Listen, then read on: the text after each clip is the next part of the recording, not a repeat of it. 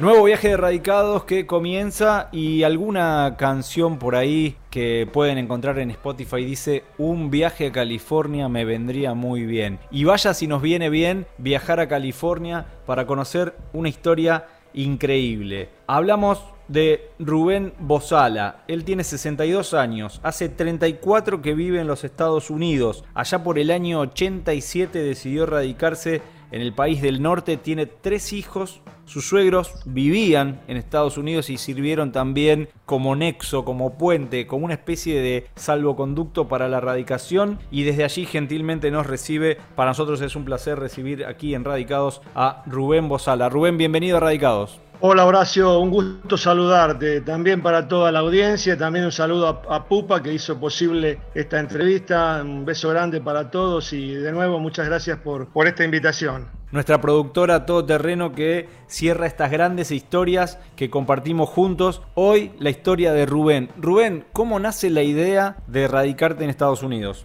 Yo estaba aquí trabajando, eh, allá, perdón, trabajando en, en una compañía de seguros. Había sido jugador de fútbol anteriormente, pasando por los equipos de Platense, me tocó debutar en primera algunos minutos, después me fui a algunos equipos del ascenso. El fútbol no era un buen, una buena fuente de ingresos en ese momento y me dediqué a la industria privada, empecé a trabajar en una compañía de seguros. Bueno, mis suegros eh, viajaron para Estados Unidos y al año nos propusieron la idea de si queríamos probar suerte acá y ver si nos gustaba y bueno, después que nosotros decidiéramos si nos, nos gustaba, nos quedábamos y si no, nos volvíamos a Argentina. Así que eso fue un poquito la, corta introducción de, lo que fue mi, llegada, que bueno, desde que llegamos estamos aquí en este mismo estado, viviendo en tres ciudades distintas, pero siempre dentro de California. ¿Qué conocías de California antes de viajar y, si pudiste confirmar esa información que, que tenías previo al viaje?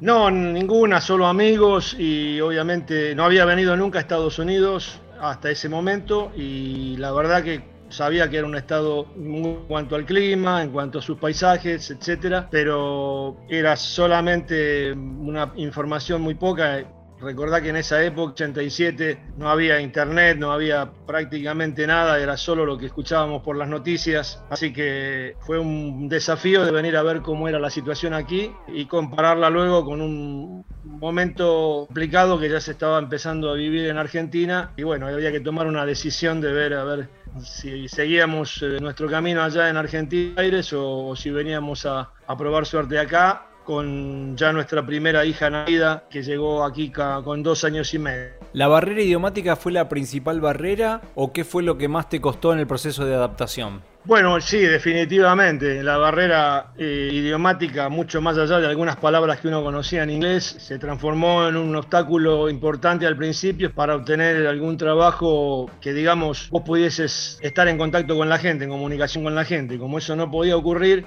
nos limitábamos a otro tipo de trabajos que, bueno, fueron bienvenidos porque vinimos a conocer verdaderamente un mundo nuevo, una vida nueva, un sistema totalmente distinto. Y te aclaro, yo te hablo de California porque a veces cuando llego a, Buenos Aires a visitar amigos, familiares, me preguntan cómo es la vida allá en Estados Unidos y yo le digo siempre lo mismo, yo te puedo decir cómo es la vida en California, desde mi opinión, porque la vida en Tennessee, en Carolina del Norte, en Arkansas, en Alabama es totalmente distinta, ¿no? Quizás hay algunas cosas muy similares, pero por el contexto geográfico, por el clima, por las costumbres del norte, sur, del centro. Bueno, pasa también un poco allá, en, uno cuando vive en Buenos Aires desconoce lo que pasa en Jujuy o en Tierra del Fuego o en Catamarca. Así que en eso creo que no hay ninguna variación. Un hermoso lugar elegiste para, para radicarte, decíamos con algunas ventajas, pero realmente uno, las imágenes que tiene de California son, son increíbles. ¿Es realmente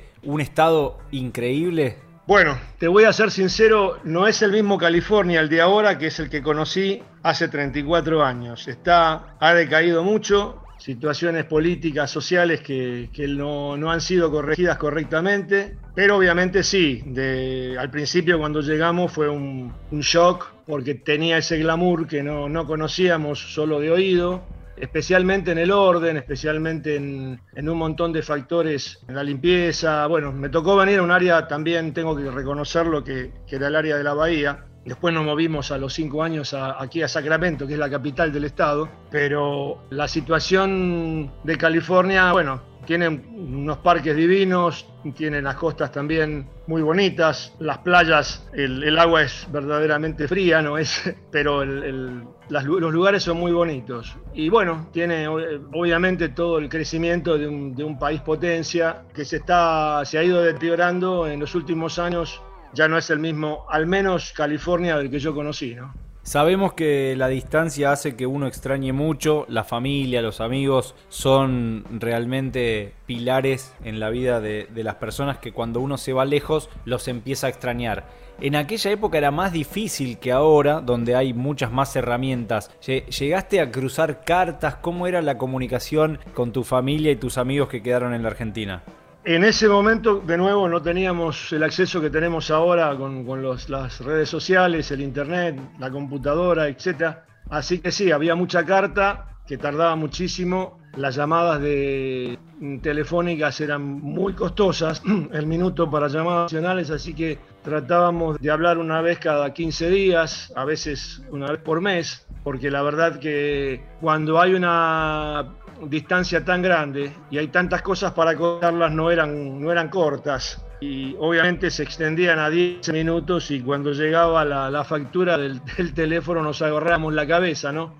Pero de cualquier manera lo, lo, teníamos que hacer porque habíamos decidido tener al menos ese contacto con, especialmente con nuestros padres, mis suegros estaban acá. Pero sí, ese era el, el, nexo de, de comunicación al principio, era la carta y y la otra opción, obviamente, el, teléfono. Trabajaste como, como, periodista, te fuiste desenvolviendo dentro del Estado. ¿Hay una comunidad eh, latina o tuviste ya que empezar a aprender el idioma para poder trabajar? No, yo prácticamente fui aprendiendo el, inglés en la calle. Tomé algunas, algunas clases en, escuelas nocturnas que aquí son gratuitas, pero por la inestabilidad de, de horarios nunca podía mantener una, una regularidad en cuanto a ir a la escuela, etcétera, etcétera. Aquí había comenzado un programa que es de fútbol, los domingos en la noche, que se llama Fútbol de Primera, que lo, lo creó Alejandro Goodman y que después se sumó Andrés Cantor,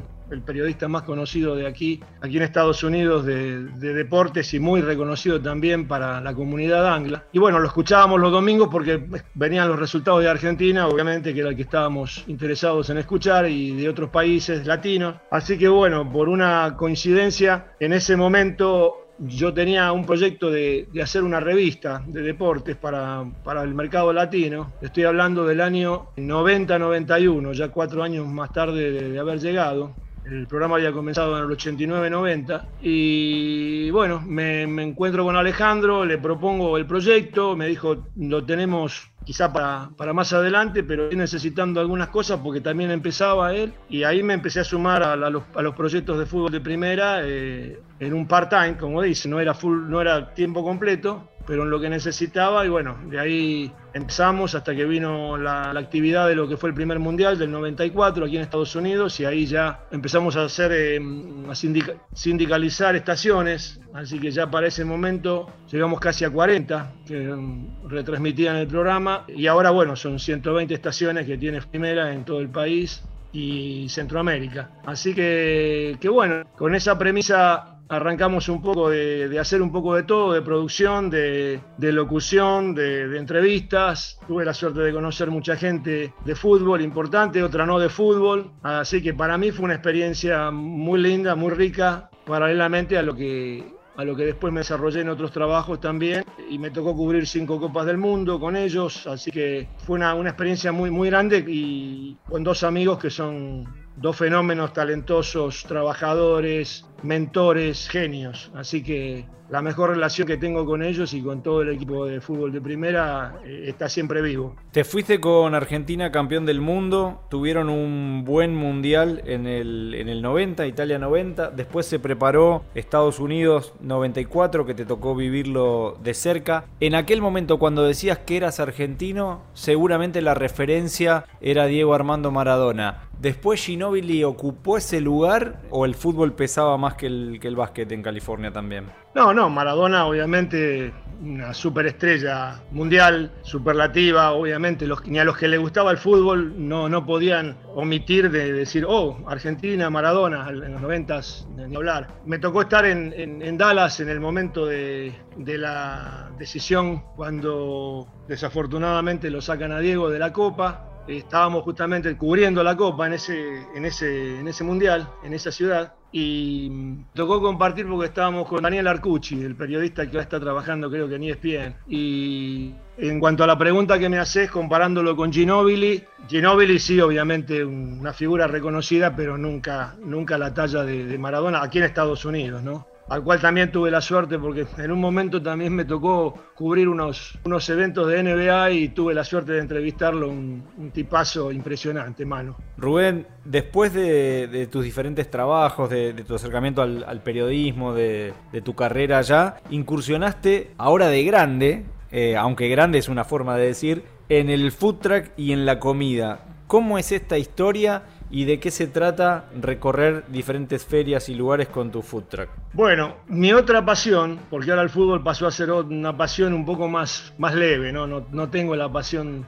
que tenía antes. Sí lo miro, lo sigo, pero no como antes. Era cocinar. Entonces me gustaba mucho hacer asado para la familia, para los amigos y siempre que había una reunión, hacerte un asado, bueno, vamos, vamos, vamos, vamos, hasta que mi hija, que ya hace rato que me venía diciendo, papá, ¿por qué no, no abrís algo por tu cuenta? Vos que te gusta cocinar, que, y empezó con esa idea. Así que empezamos a tirar algunos, algunas líneas. Primero íbamos a poner un pequeño local acá en Sacramento, pero descubrimos que la comida argentina no, era muy conocida y que, los costos de, alquiler y de contrato más impuestos y otros derivados eh, eran muy elevados para lo que pensábamos que íbamos a recaudar. Así que surgió la idea del camión no me arrepiento para nada porque la verdad que sí fue una buena movida en la elección comparándola con el negocio. Y bueno, empezamos a fines del 2018, principios del, 19. El primer año fue duro porque de nuevo no, conocíamos,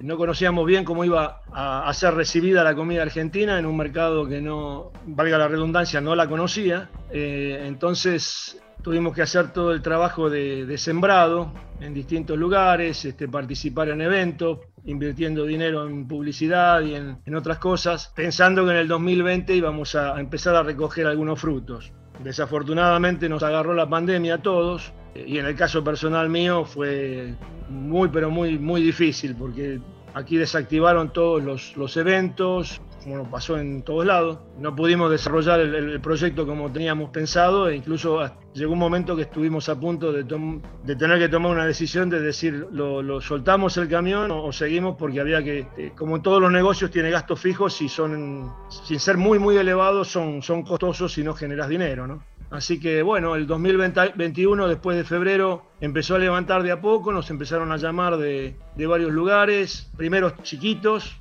lugares, vinerías y cervecerías pequeñas y después ya no tan chicas y con un buen flujo de gente y, ahí empezamos a, tomar una dimensión, a publicar más en, redes sociales. Y bueno, hoy por hoy creo que tenemos, todavía no estamos ni cerca de lo que queremos, pero creo que vamos por buen camino y el 2022 pinta bastante, bastante bien. ¿Cuál es el plato principal que podemos degustar en tu food truck? La estrella, como le, dicen algunos acá del, del, menú, es, son las empanadas. Las empanadas de carne es lo que más pide la gente. Tenemos también de pollo y tenemos de vegetarianas. Como también hacemos caterings privados para algún evento especial, allí agregamos, si es que el, cliente lo quiere, empanadas de jamón y queso o de eh, espinaca con salsa blanca. Y después le sigue el, sándwich de churrasco, el, el, steak sandwich con chimichurri, eh, lechuga y tomate que también está muy pedido. Qué rico, qué rico. Rubén, seguramente a lo largo de estos, de estos años que estás radicado en Estados Unidos, recordamos 34, muchas personas te habrán preguntado sobre la idea de radicarse en los Estados Unidos. ¿Sos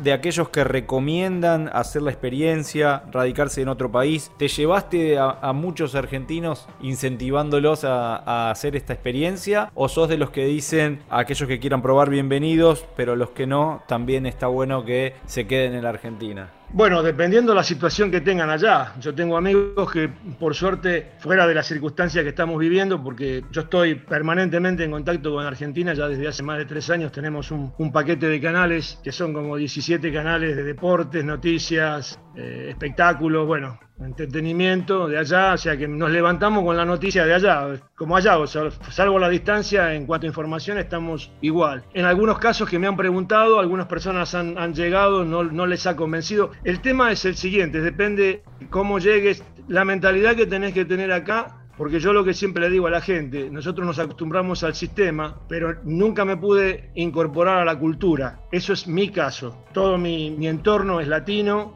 obviamente más argentino, pero también gente de Uruguay, tengo grandes amigos, tengo de Perú, tengo de México, y con el americano siempre hay grandes personas a las cuales conozco, pero no pudimos nunca tener esa conexión directa. Y en cuanto a la intensidad de trabajo, te puedo asegurar que tengo la misma intensidad de trabajo que cuando llegué, cuando tenía 28 años, casi. Así que es un país muy demandante en cuanto a eso, es muy riguroso para el tema de, los pagos de, todas las obligaciones que, que te ameritan en cuanto a lo que quieras comprar, una casa, un auto, impuestos, lo que sea, para mantener una vida ordenada, ¿no? Porque hay gente obviamente que no lo hace, no lo cumple, pero después le llueven un sinfín de problemas que son a veces casi imposibles solucionarlos. Así que el que viene si tiene esa, esa actitud, ese hambre de, venir a trabajar, no es solamente es, lo que podés ver, ¿no? Porque al principio, las primeras dos semanas cuando llegamos, mientras nos acomodábamos, parecía que estábamos como de vacaciones y todo nos parecía increíble porque íbamos a un teléfono público estaba impecable y hablábamos y andaba eh, y el tráfico iba todo ordenadito y fuimos a una comida, a un lugar de comida rápida a comer unas hamburguesas y nos descubrimos que la bebida te la, podíamos rellenar cuantas veces queríamos. Bueno, miles de detalles así que obviamente en Argentina no lo teníamos. Después que se nos pasó la luna de miel, esa luna de miel entre comillas, y nos tuvimos que poner a trabajar, empezó la parte dura y demandante, ¿no? Eh, de hasta tener dos y hasta tres trabajos en algún momento. Pero bueno, era, era lo, que, lo que ameritaba y obviamente el que viene y tiene problemas de, documentación legal o tiene problemas de idiomas, hay trabajos que obviamente muchos americanos no quieren hacer y, o norteamericanos no quieren hacer lo, tienen que hacer el inmigrante, ¿no? Así que algo que tampoco varía de otros países, me tocó estar en España, me tocó estar en Italia también, de, unas vacaciones que tomamos y, la situación no, varía en ese aspecto tampoco. Hay que trabajar, la luna de miel, como decías vos, se termina, se termina rápido y todos los lugares, por más lindos que sean, tienen también sus rutinas y, y sus contras. La verdad, tu historia increíble, muy placentero para nosotros poder compartirla con todos aquellos que nos escuchan y, nos siguen. Agradecidos por, por estos 20 minutos que se han pasado realmente volando. Repetimos, Rubén Bozala, desde California, desde Sacramento, periodista, ahora a cargo de su propio food truck donde hace unas ricas empanadas que nos dieron muchas ganas de probar, con 62 años, 34 ya en Estados Unidos, desde aquella experiencia que mucho no se sabía en el 87 a su realidad hoy. Ha sido un placer tenerte en, en el programa y la pregunta de cierre es muy puntual. ¿Qué cosa de la Argentina te llevarías a los Estados Unidos para, tener con vos que no se consigue allá y, que, que se extraña? Uy, qué pregunta. Em, la comida, la comida de allá. Un rico asado. La comida, la comida en general. Sí, el sabor cuando voy me toca ir a Buenos Aires, que, que quizá mi próximo viaje, si tengo la oportunidad de contactarte, eh, te aviso para que nos encontremos. Este, disfruto mucho esa comida porque me, reencuentra el sabor de, cuando estaba allá y eso acá obviamente no, no lo hay. Hay una gran gama de, de distintos gustos de distintos países, pero el sabor de la comida argentina sí me lo traería para acá, especialmente. Y mi esposa te diría enseguida la factura, toda la parte dulce se, se encargaría ella. Las masas, todo eso, que acá obviamente lo hay en Los Ángeles, en Miami, pero aquí en Sacramento no, no lo tenemos. Así que sí, esa sería la respuesta. Para cuando vengan por acá nos hacemos cargo del asado, compromiso asumido. Mil gracias por estos minutos. Bueno, Horacio, muchísimas gracias. De nuevo, un beso beso grande a Pupa y el saludo a toda la, audiencia. He visto tus los podcasts muy, pero muy interesantes. Este, mucha suerte ahí, adelante con el programa que está verdaderamente de 10. Les mando un fuerte abrazo a todos. Si disfrutaste del viaje, muy pronto nos volvemos a encontrar con un nuevo destino para seguir conociendo el mundo y saber cómo viven los argentinos más allá de las fronteras. Viajo todo el tiempo a muchos lados Viajo sin saber a dónde voy.